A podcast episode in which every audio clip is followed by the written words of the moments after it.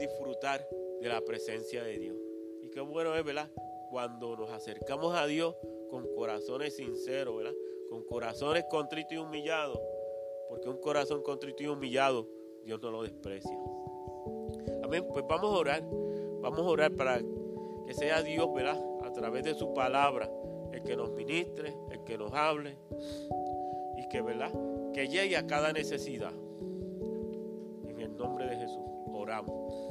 Padre Santo y Padre Bueno, nos acercamos a ti confiados, Señor, creyéndote a ti y dándote toda la gloria a ti, Señor. Gracias, Señor, porque tú nos das la oportunidad, Señor, de venir delante de ti, Señor, ante tu presencia, Señor, reconociendo, Señor, que somos pecadores arrepentidos, Señor.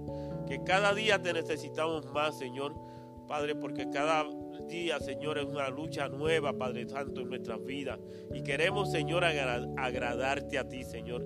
Darte lo mejor a ti, Señor. Padre Santo, te, te pedimos, Señor, que tú nos ministres, que tú llegues a lo profundo de nuestros corazones, Señor, a, través de tu palabra, Señor. Que tu palabra, Señor, Padre, se, se haga realidad en nuestras vidas, Señor. Y que seas tú, Señor, reinando en nuestros corazones, Señor. En el nombre poderoso de Jesús. Amén, Señor. Amén. Hoy yo quiero compartirle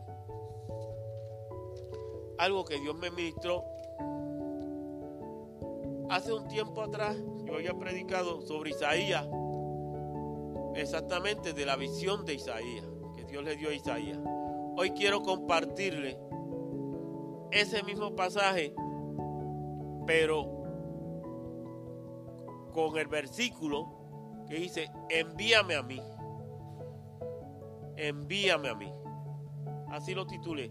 Envíame a mí la respuesta de, Isaías al llamado de Dios. Y esto lo vemos en Isaías capítulo 6, verso del 1 al 8. Y dice así, en la nueva traducción viviente. El año en que murió el rey alrededor del año 740 a.C., tuvo lepra hasta el día de su muerte. Vi al Señor sentado en un majestuoso trono y el borde de su manto llenaba el templo. Lo asistían poderosos, poderosos serafines. Cada uno tenía seis alas. Con dos alas se cubrían el rostro, con dos se cubrían los pies y con dos volaban se decían unos a otros, Santo, Santo, Santo es el Señor de los ejércitos celestiales. Toda la tierra está llena de su gloria. Sus voces sacudían el templo hasta los cimientos y todo el edificio estaba lleno de humo. Entonces dije, todo se ha acabado para mí. Estoy condenado porque soy un pecador. Tengo labios impuros y vivo en, medio de un pueblo de labios impuros. Sin embargo, he visto al Rey, al, el, el Señor de los ejércitos celestiales. Entonces uno de los serafines voló hacia mí con un carbón encendido que había tomado del altar con unas tenazas. Con él tocó mis labios y dijo, ¿ves? Este carbón te ha tocado los labios. Ahora tu culpa ha sido quitada y tu pecado perdonado. ¿A quién enviaré como mensajero a este pueblo? ¿Quién irá por nosotros? Aquí estoy yo, le dije, envíame a mí. Wow, qué tremendo, ¿verdad? Aquí estoy yo, envíame a mí. yo te pregunto, si Dios te preguntara a ti eso, ¿tú dirías lo mismo?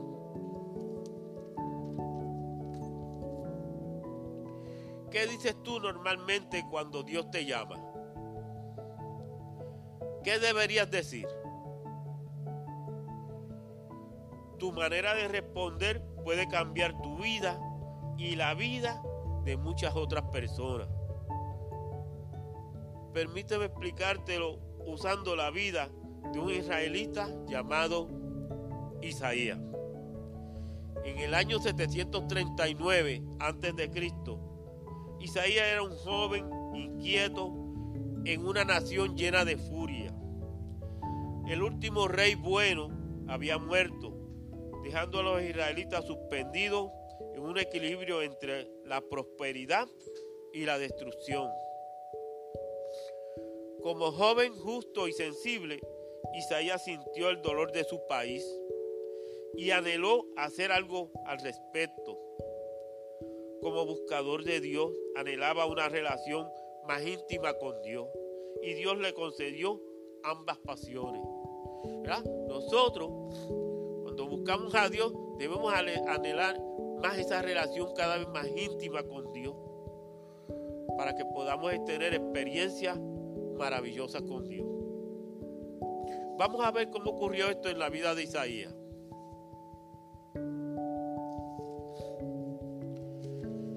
Isaías fue una de las pocas personas que viviendo aún en la tierra tuvieron el privilegio de ver lo que sucedía en el cielo. ¿Tú te imaginas lo que es ver al Señor? La visión de Isaías del trono puso a Dios en perspectiva. Él es muy diferente a todos los demás. Dios es majestuoso,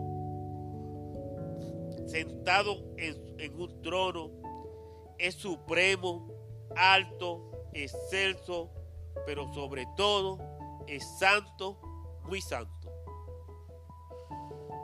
Sabemos que Dios es santo porque Él es el único en el universo adorado por los serafines. La palabra hebrea será significa ardiente. O sea que los serafines lo que significa es ardiente. Tú te imaginas tú ver a ese Dios maravilloso, Dios todopoderoso, verlo cara a cara ¿Cómo sería esa experiencia? Wow. Pensamos que Dios es un Dios grande y muchas veces blandito, ¿verdad? Entre comillas, como un gozo de peluche. A veces, ¿verdad? A veces te voy a tirar al medio, Luis. a veces Luis me, me dice, tú eres como una almohada uno puede venir a, donde ti, ¿verdad? Y hablar contigo. Y tú, ¿verdad? Y tú no entiendes a uno. Pero qué bueno, ¿verdad? Que Dios entiende a uno. Y el, y el jueves, ¿verdad? En la célula aquí en el local estábamos hablando, ¿verdad? De que Jesucristo pasó por un montón de situaciones difíciles, ¿verdad? Sufrimiento, golpeado, azotado, eh, una corona de espinas. Y, que por eso sabemos que Dios nos entiende, porque Él pasó por todas esas cosas.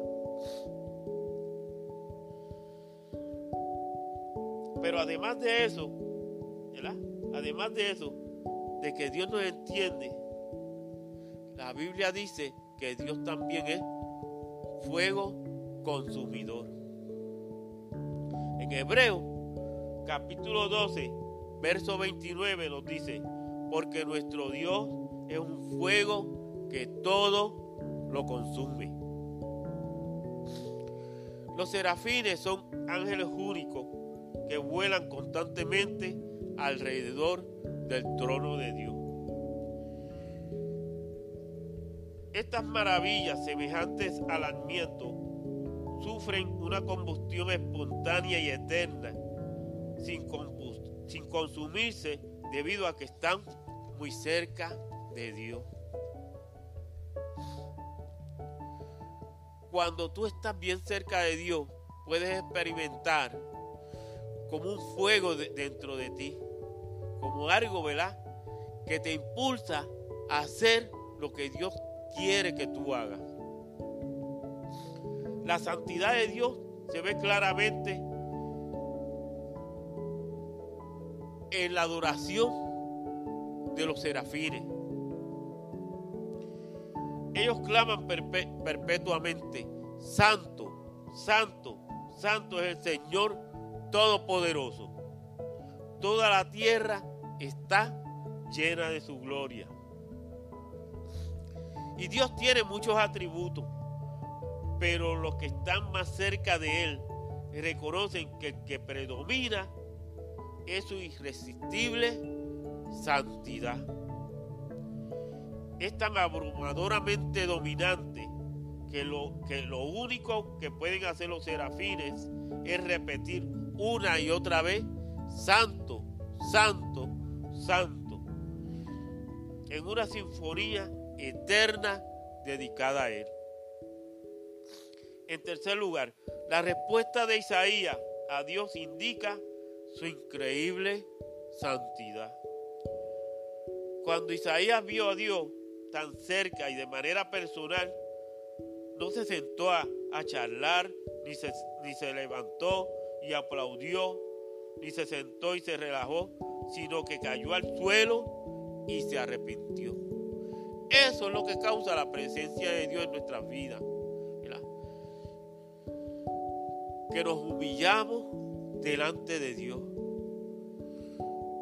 Y le decimos a Dios que somos pecadores. Que reconocemos que lo necesitamos.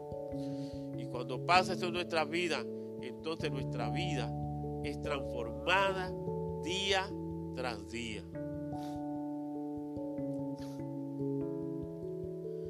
Dijo, pobre de mí, clamó, estoy perdido.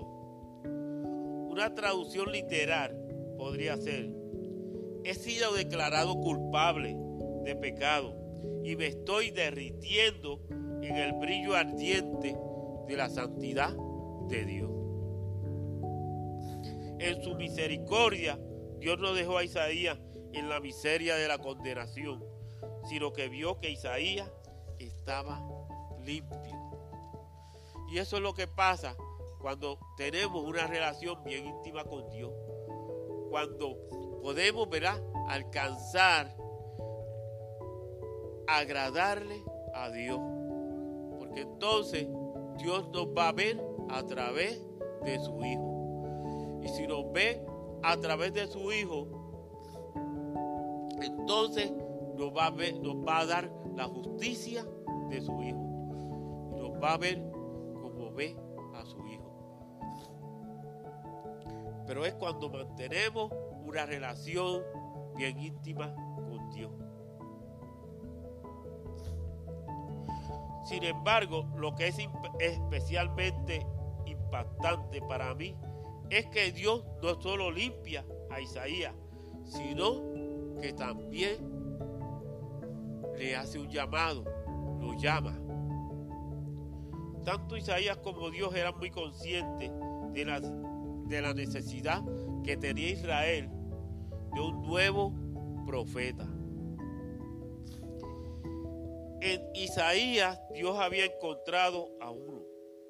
Lo que Dios está buscando son vasos humildes y limpios a través de los cuales Él pueda derramarse. Cuando Isaías quedó limpio, dijo, Dios dijo, ¿a quién enviaré? ¿Y quién irá por nosotros? Este llamado resonó muy dentro de Isaías. Debió de haber estado atado a algo que Dios ya había escrito en el corazón de Isaías antes de que naciera. Y eso es lo que pasa con nosotros también, ¿verdad? Que Dios, aún antes de, de nosotros nacer, Dios nos conoce. Dios sabe quiénes somos. Y aún ahí nos hace ese llamado. Quizás Isaías había sido consciente de ello anteriormente, o quizás era esta la primera vez que se daba cuenta. De cualquier forma, Isaías no dudó en responder, no pudo esperar, así que dijo, heme aquí, envíame a mí. Envíame a mí. Y eso es lo que Dios te está diciendo a ti también y a mí. ¿A quién enviaré? ¿Qué vamos a contestar?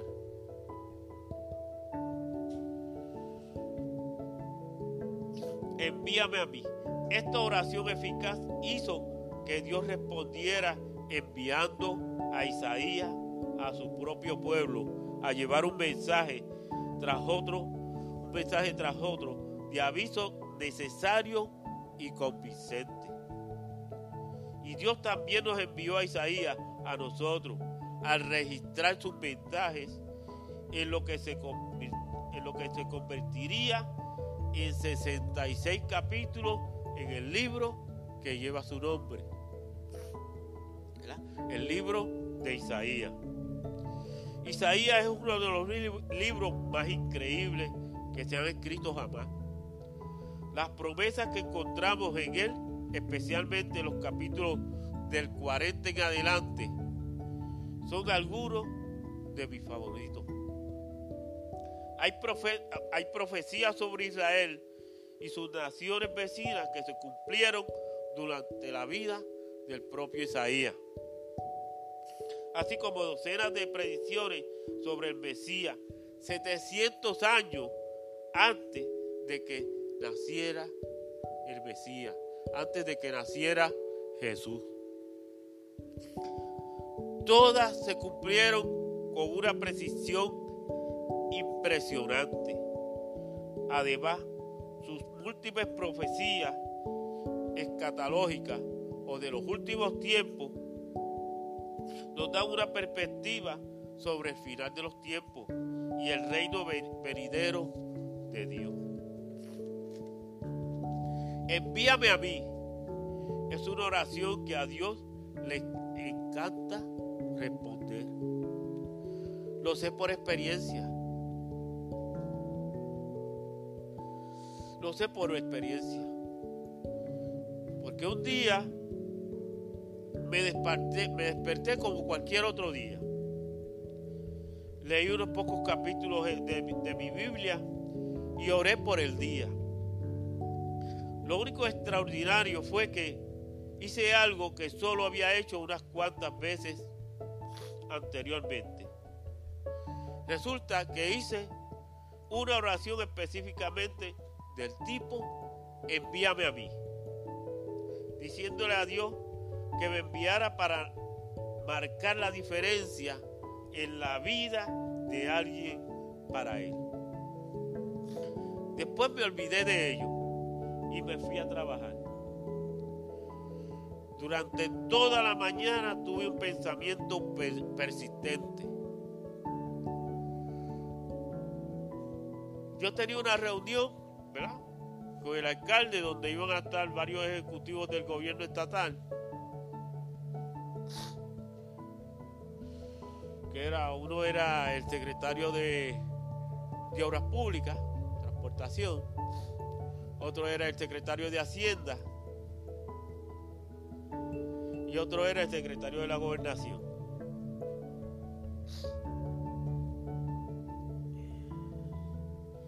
Yo pues necesitaba una muda de ropa, ¿verdad? Para esa reunión.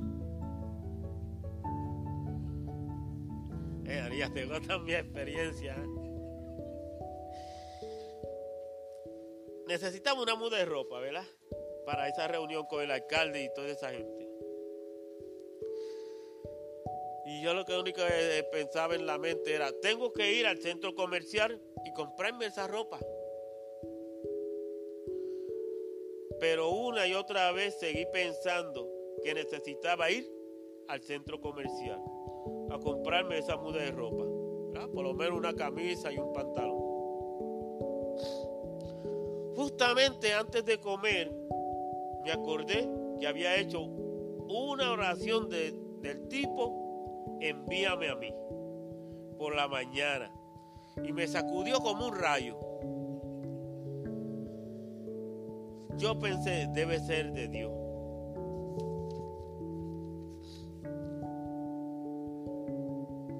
Entonces yo le, yo lo que me preguntaba era, pero ¿por qué me está enviando al centro comercial?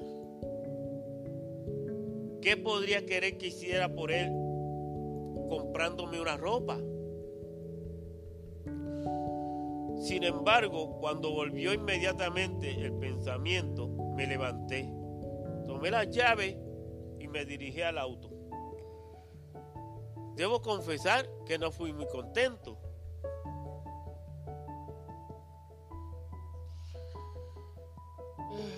Durante, ¿verdad? Durante el corto trayecto que fui en el auto hacia, hacia el centro comercial, Y me preguntaba, ¿por qué esta urgencia repentina por esta compra? Si yo podía tener camisas en casa y pantalones. ¿Por qué querrá Dios que vaya al centro comercial? ¿Por qué no me dará Dios una tarea un poco más fácil, más sencilla?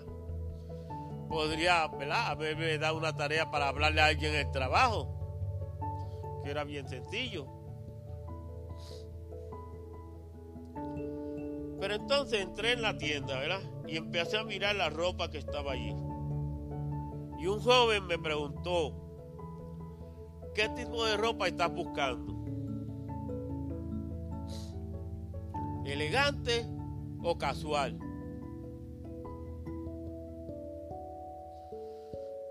Yo le dije, déjame ver este, las dos, a ver. Mientras lo hacíamos,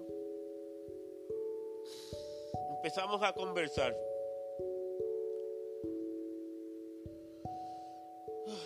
¿Verdad? Y de aquella conversación, ¿verdad? Donde empezamos a hablar de unas cuantas cosas, ¿verdad?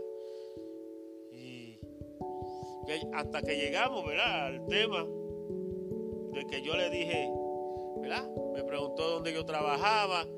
Yo le dije que estaba trabajando en la oficina de compra del municipio de Dorado. Y ahí pues yo lo vi preocupado a él.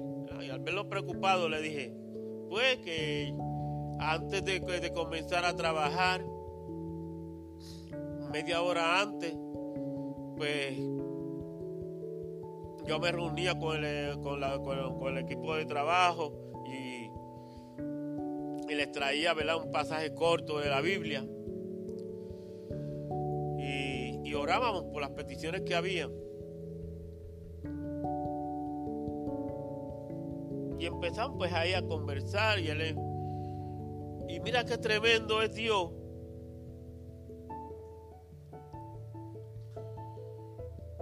Que Él me dice, no es posible, dijo él.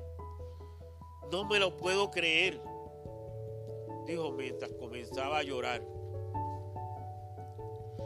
Esta mañana, mientras me preparaba para el trabajo, le dije a Dios que, le daría una última oportunidad.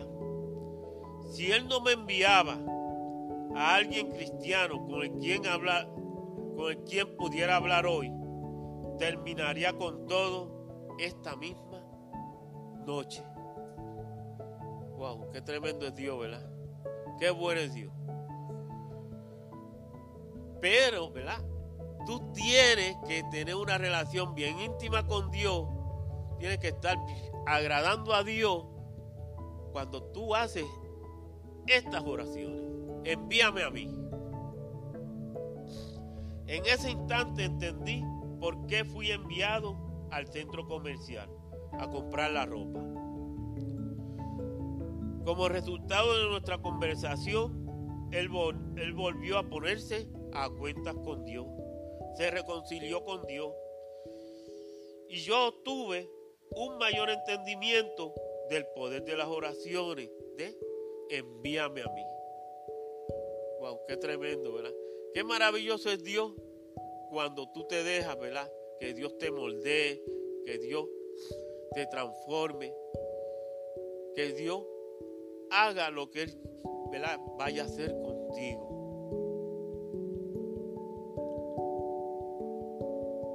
Mira lo que lo que dijo un autor, un autor cristiano llamado Henry Blackwell. que pastoreaba la iglesia Faith Baptist en Zacastón, comenzó a sentir que Dios estaba guiando a la congregación a un ministerio de alcance en el campus de la universidad. Ni él ni la iglesia habían trabajado antes con estudiantes. Y además, durante dos años, la iglesia había intentado comenzar un estudio bíblico en la residencia de los estudiantes, pero no había tenido éxito. Un domingo decidieron preguntarle a Dios cuál era su voluntad para la congregación y para usarlo. Mira lo que Dios le respondió. Un miércoles, una de las hermanas dijo, Pastor, una chica que ha estado en clase conmigo durante dos años vino a mí después de la clase de hoy y me dijo, imagino que debe ser cristiana. Necesito hablar contigo. Me acordé de lo que usted dijo y aunque tenía una clase, me salvé para ir con ella a hablar a la cafetería y me dijo, once de las chicas estamos, que estamos en la residencia hemos estado, estado estudiando la Biblia y ninguna somos cristianas. ¿Conoces a alguien que pueda dirigirnos con algún estudio bíblico? Como resultado de ese contacto, comenzamos tres estudios bíblicos en la residencia de las chicas y dos en la residencia de los chicos. Durante los años siguientes, muchos de esos estudiantes confiaron en Cristo como su Salvador. Qué bueno es, ¿verdad? Cuando tú puedes ser partícipe del proyecto que Dios quiera hacer. Cuando tú, ¿verdad? Te dejas moldear por Dios y obedeces, ¿verdad? A Dios, tú puedes ser partícipe del plan de Dios para la salvación de otras personas.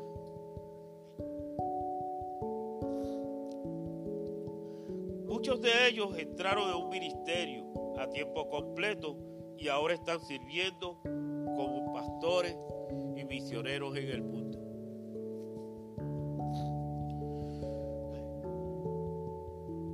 ¿Te dejarías tú moldear para que Dios te envíe? ¿Estarías dispuesto a hacer la oración? Envíame a mí. Yo estoy aquí. Envíame a mí.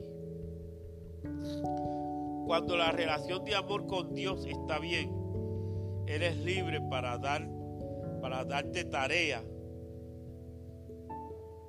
de propia iniciativa. Siempre que creas no estar recibiendo tareas de Dios,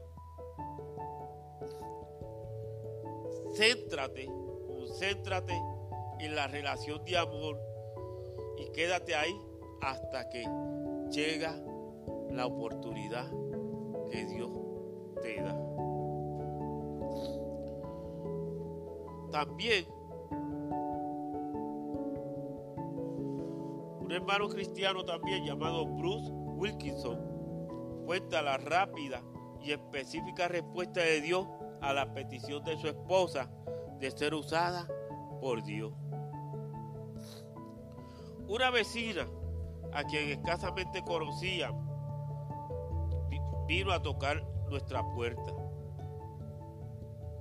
y dijo, Señora, en medio de sus lágrimas, mi esposo está muriéndose y no tengo a nadie con quien hablar. ¿Puede ayudarme?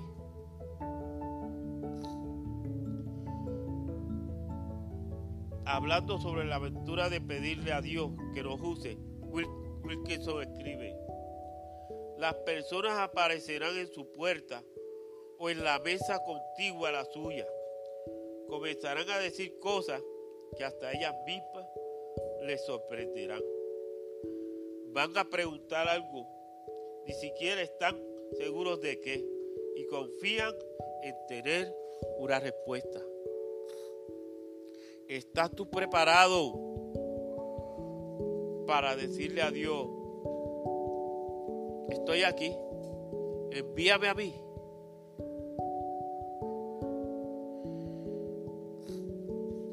Tu vida con Cristo, ¿cómo está?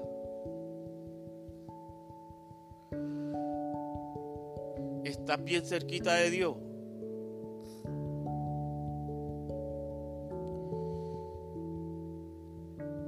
¿Qué Dios piensa de ti?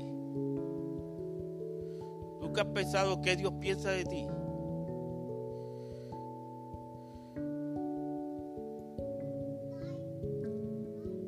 Siempre me, me sorprende que cuando Dios responde la oración de envíame a mí, también se asegura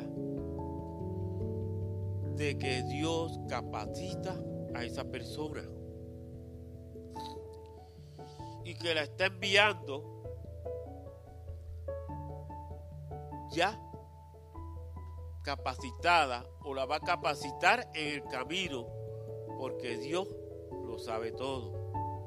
La tarea que Dios nos da no es porque lo sabemos todo, no es porque seamos personas independientes, no es por la gran capacidad que tengamos, sino por la confianza que tenemos en Dios. Si tú le crees a Dios, Dios te capacita, Dios te va a ayudar, Dios te va a dar las herramientas para, para tú hacer el trabajo. Muchas veces, ¿verdad? Pensamos que, que tenemos que ser súper inteligentes o que tenemos que ser súper buenos en, tal cosa. Pero eso no es lo que busca Dios. Dios lo que busca es un corazón contrito y humillado. Un corazón dispuesto a recibir lo que Él te quiere dar. Y cuando pensamos en eso, vemos cómo Dios depositó su confianza en los apóstoles. Los apóstoles, la mayoría de ellos eran pescadores, no tenían muchas letras, no tenían universidades. Pero vemos cómo Dios revolucionó aquel mundo a través de ellos.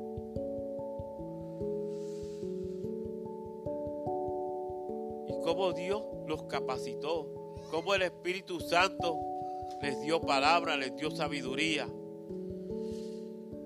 Y fue revolucionado todo el mundo antiguo por ellos. ¿Estás dispuesto tú a revolucionar el mundo que te rodea? Al contestar, envíame a mí, yo estoy aquí. ¿Estás dispuesto tú a recibir injusticia, sufrimiento, al decir, envíame a mí?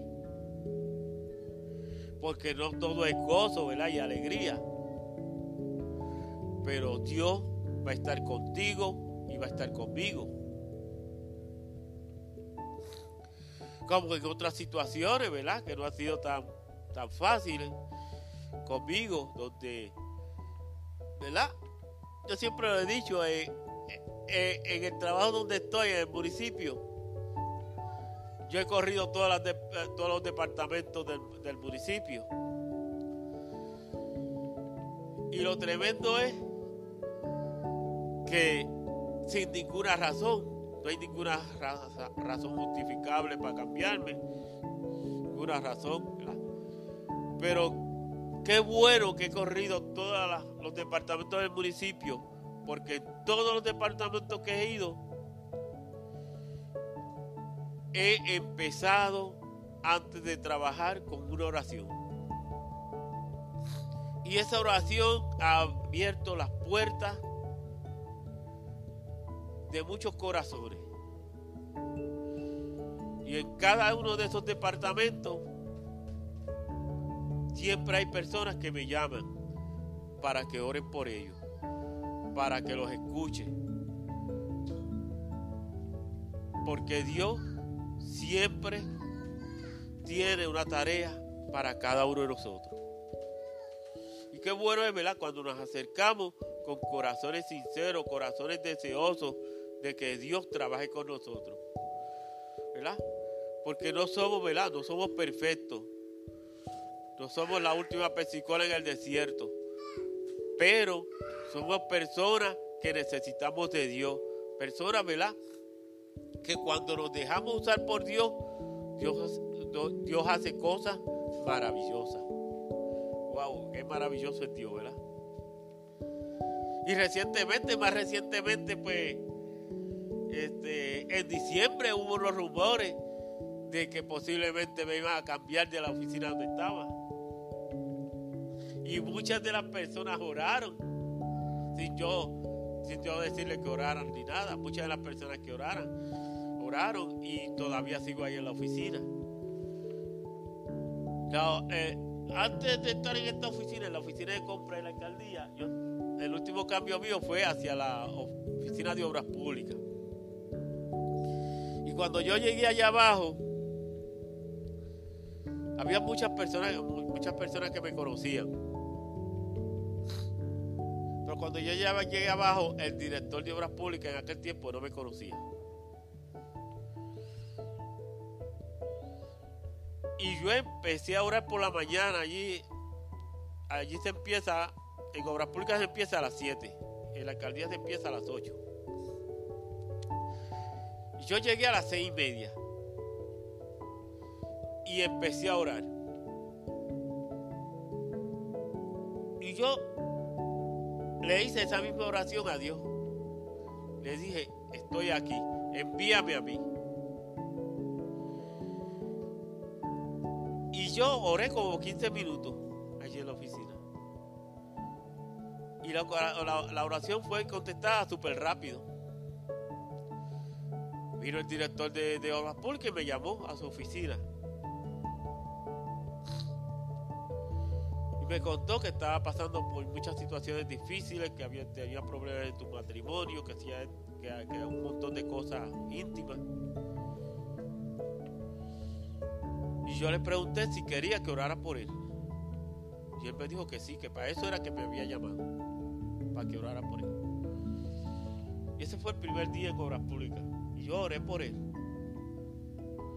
Y por ahí siguieron otras personas más de allá abajo para que orara por ellos.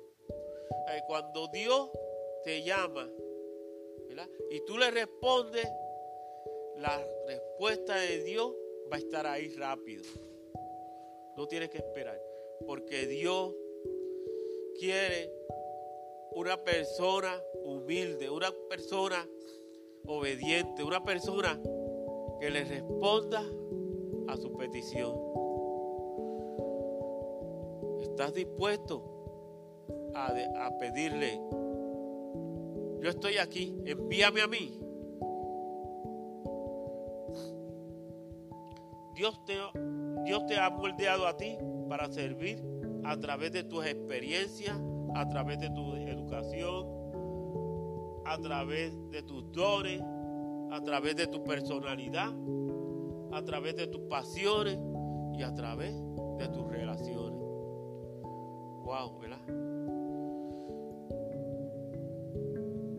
De muchas formas tú puedes agradarle a Dios. ¿Estás dispuesto a decir, envíame a mí?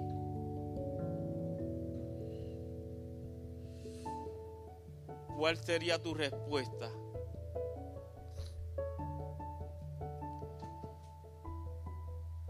Dios tiene personas y situaciones a las que tú podrías tocar de una manera divinamente preparada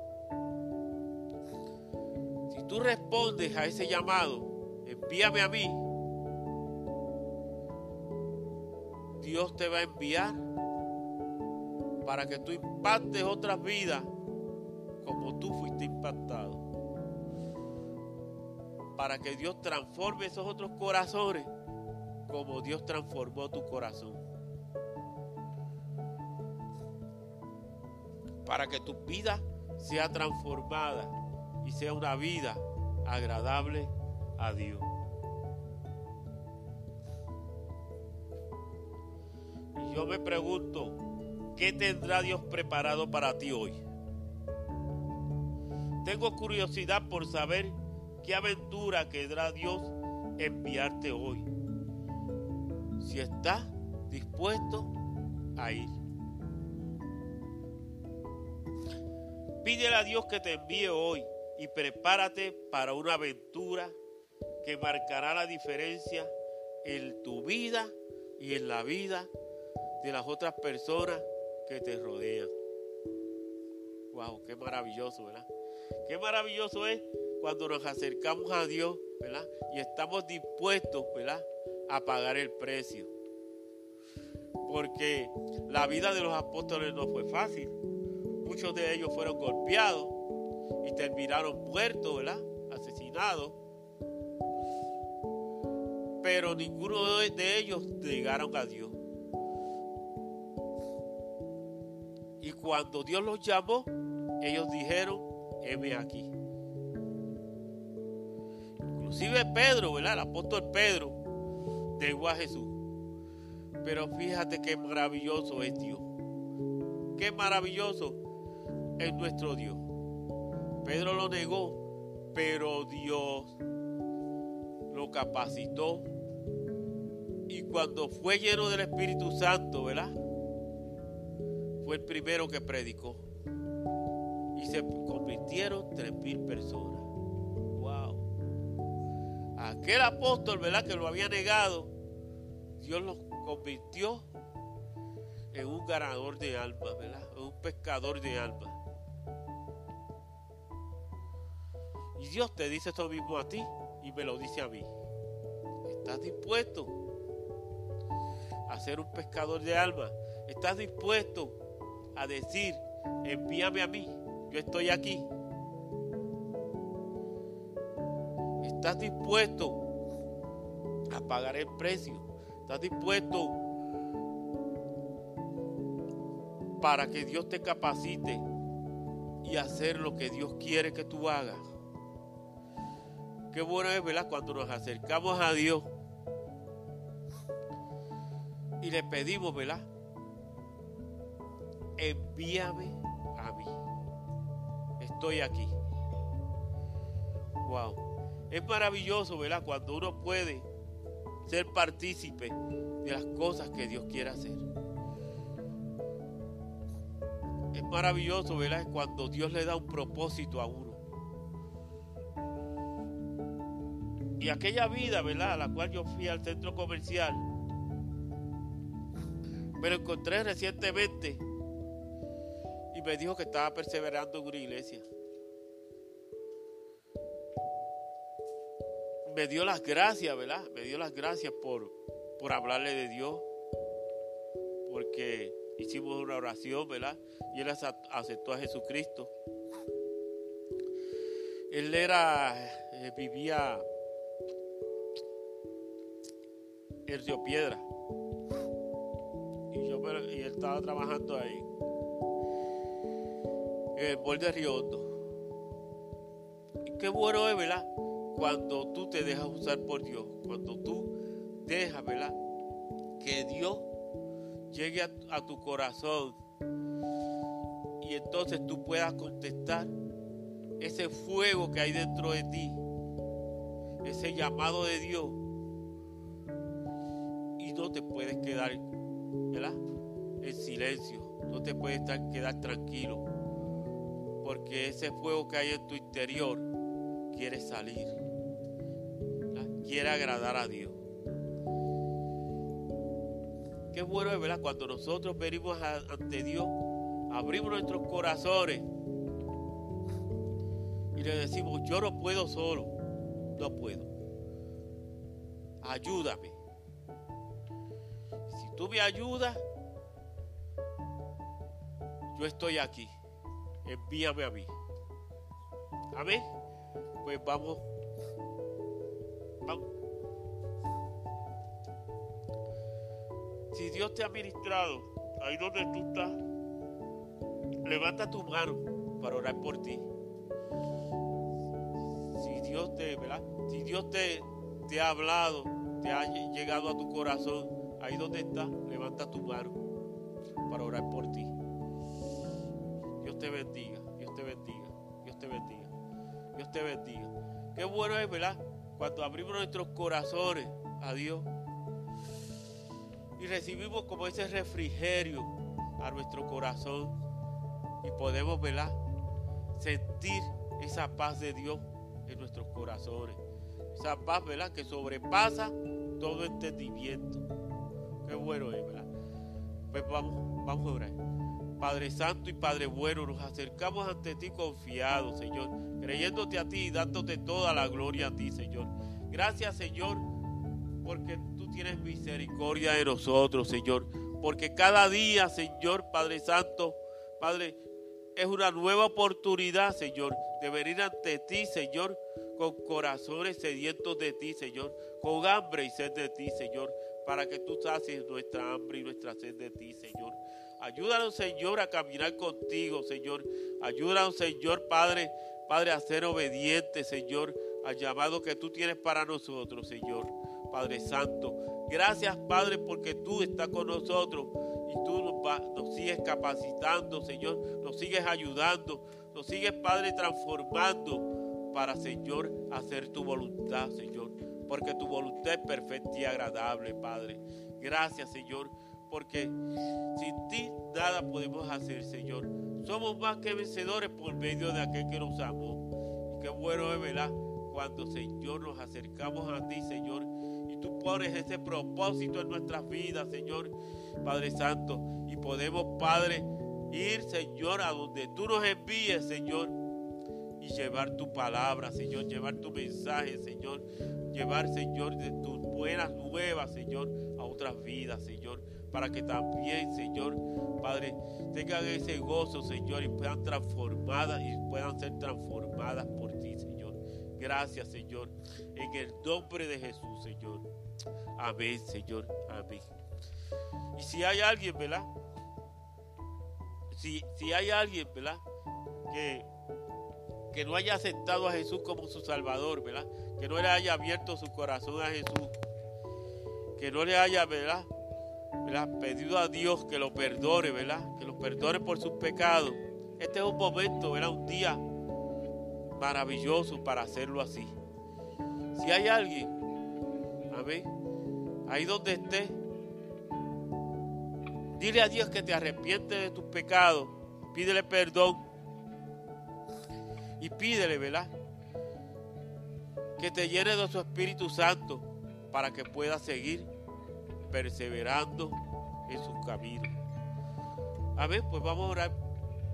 Padre Santo y Padre bueno, Señor, te pedimos, Padre, que si hay alguien, Señor, que te ha aceptado, Señor, como tu Salvador, como tu Salvador, Padre Santo, Padre, Padre, tú en tu infinita misericordia, Señor, tú lo ayudes, Señor, tú le escribas su nombre, Señor, en el libro de la vida, Padre Santo, y Señor, pueda ser restaurado, Señor, pueda ser una nueva criatura, Señor, en tus manos, Señor, Padre Santo, y las porque las cosas viejas pasaron, todas fueron hechas nuevas, Padre. Padre, manifiesta tu poder, Señor, en el nombre de Jesús, Señor, glorifícate, Padre Santo, manifiéstate sobre él, ayúdalo, sosténlo, fortalecelo, Señor. Dale fuerza para seguir adelante, Señor. Padre, en el nombre de Jesús, Señor. Te lo pedimos creyéndote, Señor, a ti y dándote toda la gloria a ti, Señor. Gracias, Padre Santo. En el nombre de Jesús, Señor. Amén y amén.